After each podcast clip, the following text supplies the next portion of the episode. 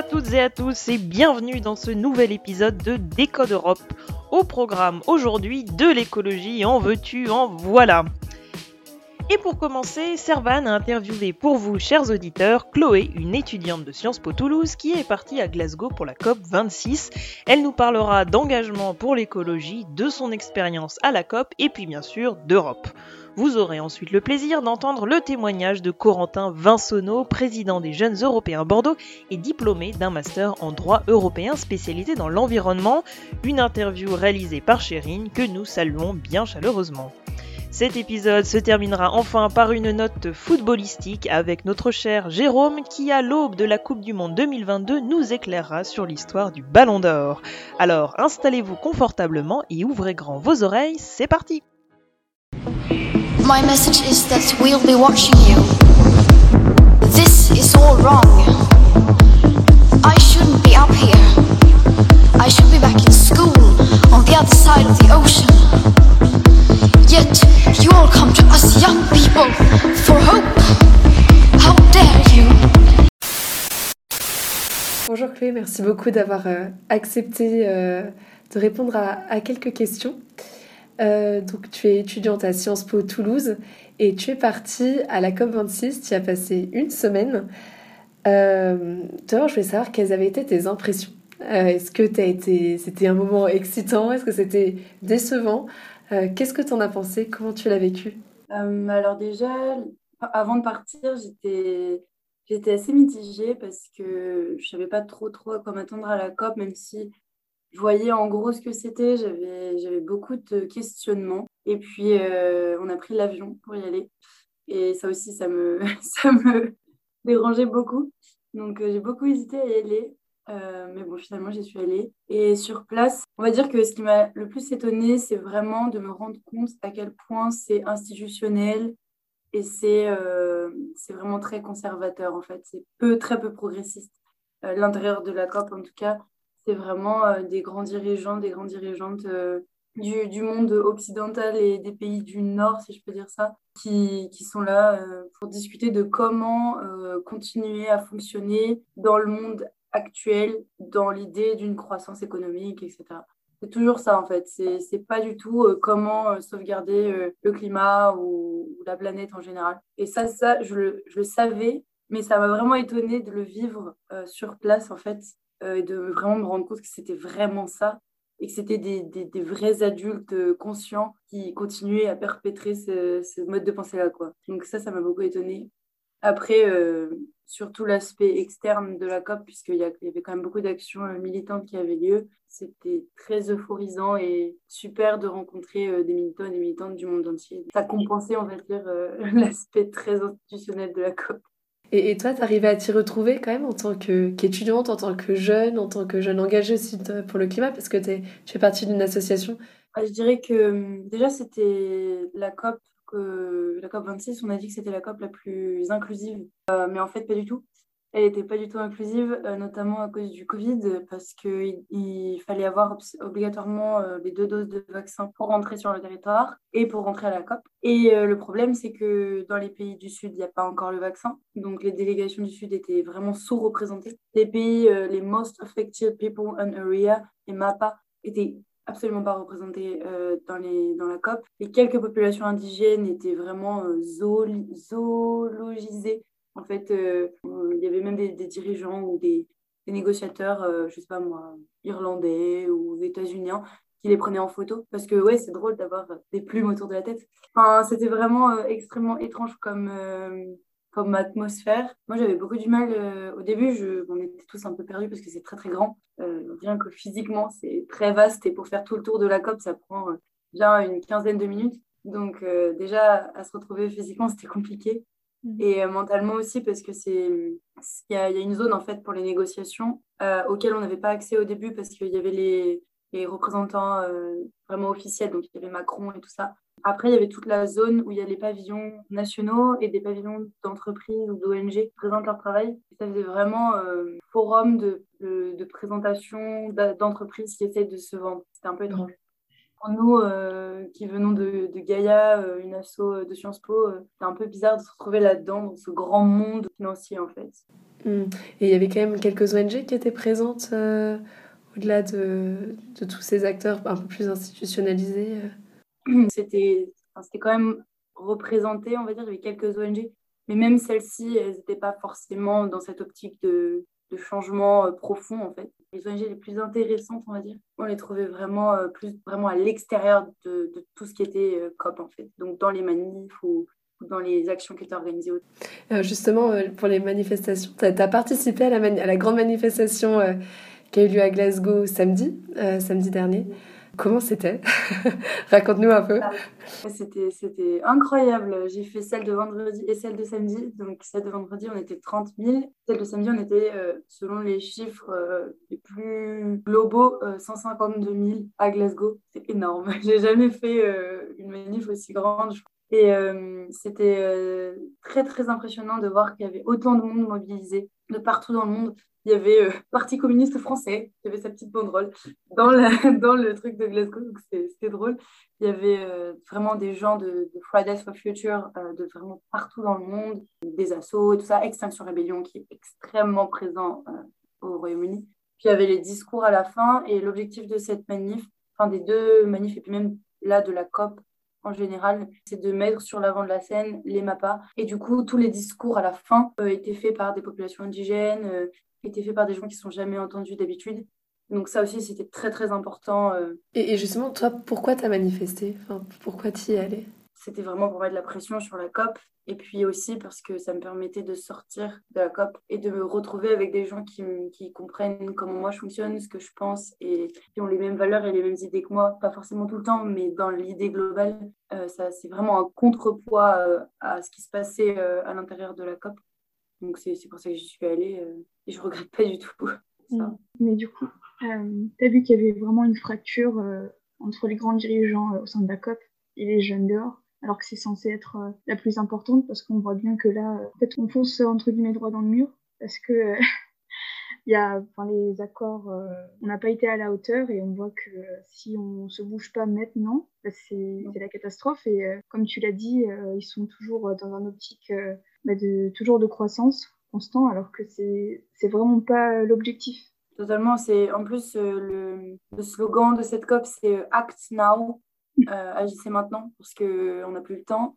Ça fait déjà 27 ans qu'on n'a plus le temps et qu'il y a des COP et que ça n'avance pas, mais bon, ok, si vous voulez. Et un de leurs autres c'est Road to Net Zero. Donc, c'est l'idée qu'en 2050, il faut que chaque pays, chaque organisation émettrice de CO2 euh, soit zéro émission de CO2.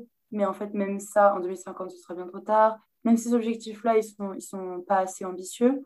Euh, et après, effectivement, euh, ce que tu dis, c'est vraiment qu'il y a une fracture entre les jeunes ou même les militants dehors et, et notamment les, les, populations indigènes. Et on va dire pour faire vraiment très cliché mais c'est vraiment l'image que je retiens c'est les hommes blancs chefs d'entreprise qui discutent autour d'une table. Euh, clairement, c'est un peu l'image de la COP que je me fais maintenant. Et vraiment, cette fracture, elle est visible même au sein de la COP. Parce que nous, du coup, on a essayé d'intégrer euh, des, coalitions. Donc, euh, on a essayé d'intégrer la coalition Yungo, qui est qui un organe de l'ONU en fait des jeunes pour donc de UNFCCC. Donc, UNFCCC, c'est l'organe du climat de l'ONU, et Yungo, c'est un organe des jeunes dans cet organe du climat. Et euh, on a essayé de s'intégrer là-dedans, mais c'était extrêmement institutionnalisé. L'ambition est vraiment pas énorme. Et euh, on a essayé de créer notre propre coalition de jeunes européens, donc EU e Youth, pour mettre la pression sur les, euh, délégations européennes, parce qu'à la COP, c'est l'Europe qui parle au nom de tous les pays européens. Donc pour mettre la, pression. Mais en fait, c'est tellement compliqué. On n'a on pas forcément tout le temps les codes. quand on est dans la COP, on n'a pas forcément le temps de faire tout. Et quand on va arriver, on va aller voir le, négociateur polonais, on va lui dire pourquoi est-ce que vous bloquez sur euh, tel alinéa de tel article, il va nous dire bah parce que, ça c'est la première chose, et on va pas avoir de voix. Ou alors on va réussir à le faire changer, mais on aurait réussi à le faire changer sur un alinéa d'un article, d'un truc. Et en fait, c'est un travail, euh, un travail titanesque qui n'est pas réalisable à notre échelle. Mais du coup, c'est sûr que c'est difficile pour nous de se faire une place euh, dans la COP. Donc du coup, comme on n'a pas la place, on va à l'extérieur. Tu parlais, tu disais tout à l'heure que tu étais dans un EU Youth Coalition. Est-ce que au niveau européen, il y a des choses qui pourraient être, faites pardon? Dans l'idée, je pense que l'Europe a un pouvoir vraiment important parce qu'elle regroupe quand même 27 pays et qu'elle si, et, qu'elle est contraignante. Et que du coup, si elle arrive à contraindre 27 pays à arrêter de subventionner euh, des, euh, des, énergies fossiles, à arrêter de faire des exportations de grandes entreprises, si elle arrive à proposer des alternatives aussi, parce que c'est bien d'arrêter, mais il faut proposer des alternatives avec, euh, des alternatives de fonctionnement européen, parce qu'entre nous, on arrive bien à fonctionner, on a quand même un espace Schengen qui fonctionne bien, on a quand même un réseau qui marche bien, donc je me dis pourquoi on ne pourrait pas fonctionner déjà au niveau européen sur, les sur tous les problèmes climatiques? l'Union européenne a cet avantage-là qu'elle peut contraindre à le faire. Malheureusement, vu qu'elle peut contraindre, mais que les États délèguent leur souveraineté, du coup, il faut que les États soient d'accord et qu'ils ne bloquent pas les processus. Hein, c'est là qu'on a un problème, parce que se mettre d'accord à 27, c'est compliqué. Mais du coup, on a vu euh, que euh, ni euh, le président chinois ni russe n'est venu, alors que ça fait partie des plus pollueurs. Et on se dit que si déjà, enfin même au sein de l'UE, on n'arrive pas à se mettre d'accord, avec le monde entier, ça va être, très, très compliqué. Euh, c'est pour ça que vous, euh, étiez super important, euh, du coup, les jeunes, de, faire, ces manifestations-là. Mais en fait, comment on peut arriver vraiment à des choses concrètes? Je pense que ça marchera pas de faire 197 pays qui se mettent d'accord.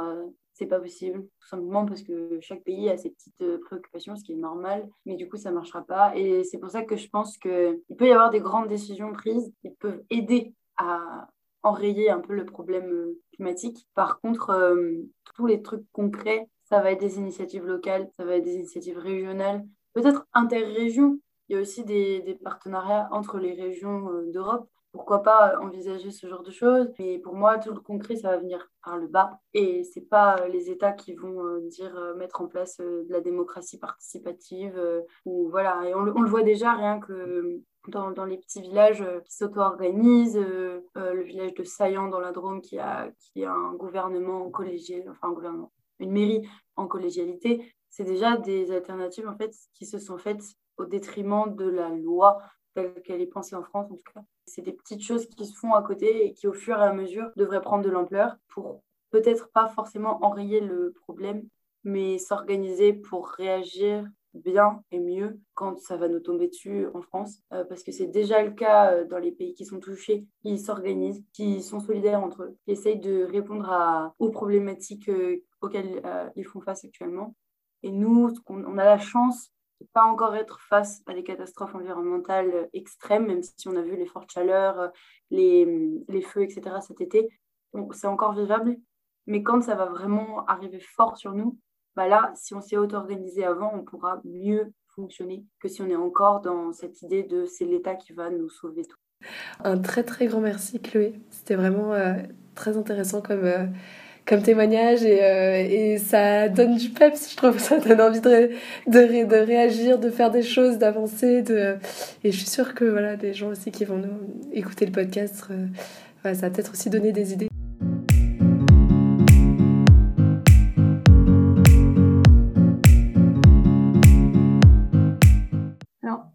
Reçoit Corentin Massonneau pour nous parler d'écologie. Est-ce que tu pourrais te présenter?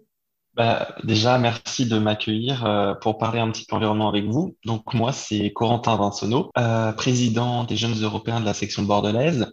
Donc j'ai fait des études en droit européen avec une sous-spécialisation dans l'environnement. C'est une matière qui, me plaît beaucoup. Euh, je suis très engagé dans l'environnement parce que j'ai effectué un service civique également dans la transition écologique et énergétique. J'aime beaucoup discuter autour de cette thématique.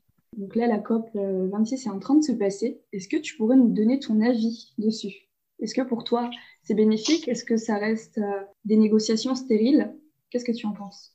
Bah, quand, on, quand on y regarde de plus près, les organisations internationales telles que la COP, on se demande toujours s'il y a de l'intérêt derrière. Celle qui s'est passée à Paris a été euh, vraiment d'un nouveau genre parce qu'il y a eu l'accord sur le climat à Paris, signé par de nombreux États. Mais bon, ça reste encore du droit international, donc euh, c'est à la volonté des États.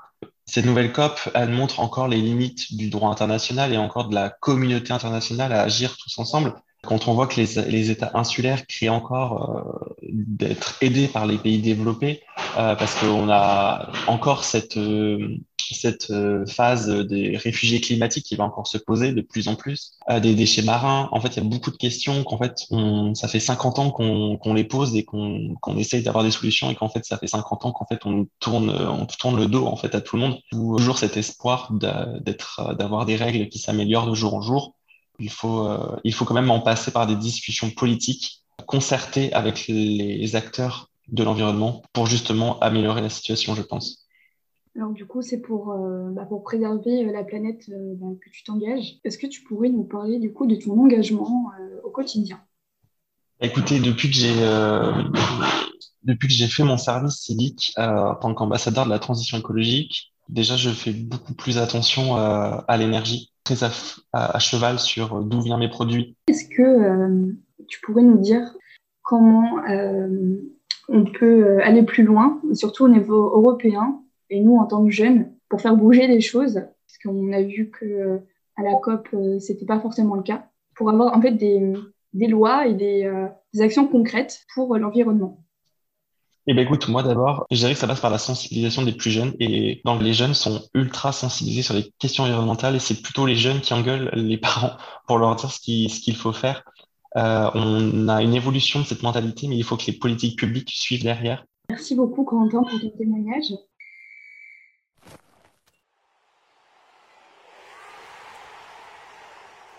Lionel Messi ou Cristiano Ronaldo? Robert Lewandowski ou Jorginho? À moins que ce ne soit le moment de Karim Benzema Qui dit fin d'année dit fête de Noël, mais aussi bilan et récompense. Et pour la communauté du football, c'est surtout l'heure de révéler le Ballon d'Or, le meilleur joueur de l'année. Pas si vite Si marque là, on s'en va. Hein. Le coup franc de Messi Et oui Qu'est-ce que vous voulez dire, les autres... Lui, quand il faut décider, quand il faut mettre le cerveau, le cœur et le courage Oui, bien sûr. Celui qu'il a le plus souvent gagné est Lionel Messi, l'attaquant argentin du Paris Saint-Germain. Mais le Ballon d'Or a été créé en 1956 par le magazine France Football qui, comme son nom l'indique, n'était pas argentin lui et il distingue alors le meilleur joueur disposant d'une nationalité européenne évoluant dans un championnat européen. Ainsi, Lionel Messi n'aurait eu aucune chance de remporter ce prix avant 1995, et cela même s'il marquait 10 buts à chaque match. Les règles ont en effet changé en 1995, une année fondamentale dans l'évolution de ce sport, puisque c'est aussi celle de l'arrêt Bosman, une décision de la Cour de justice des communautés européennes qui révolutionne alors les transferts de joueurs entre équipes. À partir de 1995 donc, le Ballon d'Or est attribué aux meilleurs joueurs évoluant en Europe. Peu importe qu'ils soient européens ou non. Enfin, le Brésil venait de remporter sa quatrième Coupe du Monde l'année d'avant et reste encore aujourd'hui considéré comme la plus grande nation de l'histoire du football. Mais jamais un Brésilien n'avait pu remporter cette récompense individuelle avant 1995. Pelé, considéré par beaucoup comme le meilleur joueur du XXe siècle, n'a ainsi aucun ballon d'or au palmarès. Mais même avec les règles de 1995, le titre lui aurait encore échappé. En effet, Pelé a joué dans son pays, aux États-Unis, mais jamais en Europe. Le changement apporté en 1995 bouleverse cependant déjà le palmarès de ce prix, et le Ballon d'Or revient cette année à George Weah, un joueur né au Liberia. Et les Brésiliens vont vite rattraper leur retard historique, Ronaldo en gagne deux en 1997 et 2002, Rivaldo est sacré en 1999, Ronaldinho en 2005 et Kaka en 2007. Cette année-là, nouveau changement majeur pour l'attribution du Ballon d'Or. Désormais, c'est le meilleur joueur du monde qui est désigné. Point. Pour autant, jusqu'ici, jamais un joueur évoluant hors du vieux continent n'a terminé sur le podium. En revanche, le génial Lionel Messi arrive 12 fois sur le podium et en remporte 6, un record qui permet à l'Argentine de se classer dans le top 10 des pays distingués au Ballon d'Or, juste devant le Brésil et derrière 8 nations européennes. Se replonger dans l'histoire du Ballon d'Or permet de découvrir des joueurs parfois oubliés, comme le Hongrois Florian Albert, l'Écossais Denis Law ou le Tchèque Joseph Mazopust. Mais le classement du Ballon d'Or aurait sans doute été très différent si les règles actuelles avaient existé plusieurs décennies en arrière. Le journaliste Didier Roustan a par exemple refait une liste du Ballon d'Or depuis la création en 1956 en l'attribuant chaque année à celui qui était pour lui le meilleur joueur. Son bilan est sans appel. Alors qu'historiquement, le Ballon d'Or est revenu plus de 8 fois sur 10 à un joueur européen, Dans le classement de Didier Roustan, les Européens constituent 52% des vainqueurs. Un duo légendaire arrive au sommet, le Brésilien Pelé et l'Argentin Diego Maradona qui ont chacun 6 récompenses dans ce palmarès revisité. De manière générale, les meilleurs joueurs du monde viennent jouer en Europe, continent où s'est historiquement structuré le football. Et si en 2018 et 2019 une bonne partie des finalistes étaient originaires d'un autre continent, cette année, 24 des 30 nominés pour la prestigieuse récompense sont européens, soit 80%. Le seul tableau où il est possible de voir triompher une personne non européenne jouant au football hors d'Europe est le Ballon d'Or féminin. Créé en 2018, il a été remis à la Norvégienne Ada Egerberg, puis l'année suivante à Megan Rapinoe, américaine, qui joue dans le championnat des États-Unis. Pour cette année, la surprise restera totale jusqu'au 29 novembre. Une chose est sûre, la remise des ballons d'or masculins et féminins se déroulera comme le veut la coutume, à Paris, en Europe, comme d'habitude. Décode Europe, c'est déjà terminé pour aujourd'hui, mais on se retrouve très bientôt pour un prochain épisode. D'ici là, portez-vous bien, à très bientôt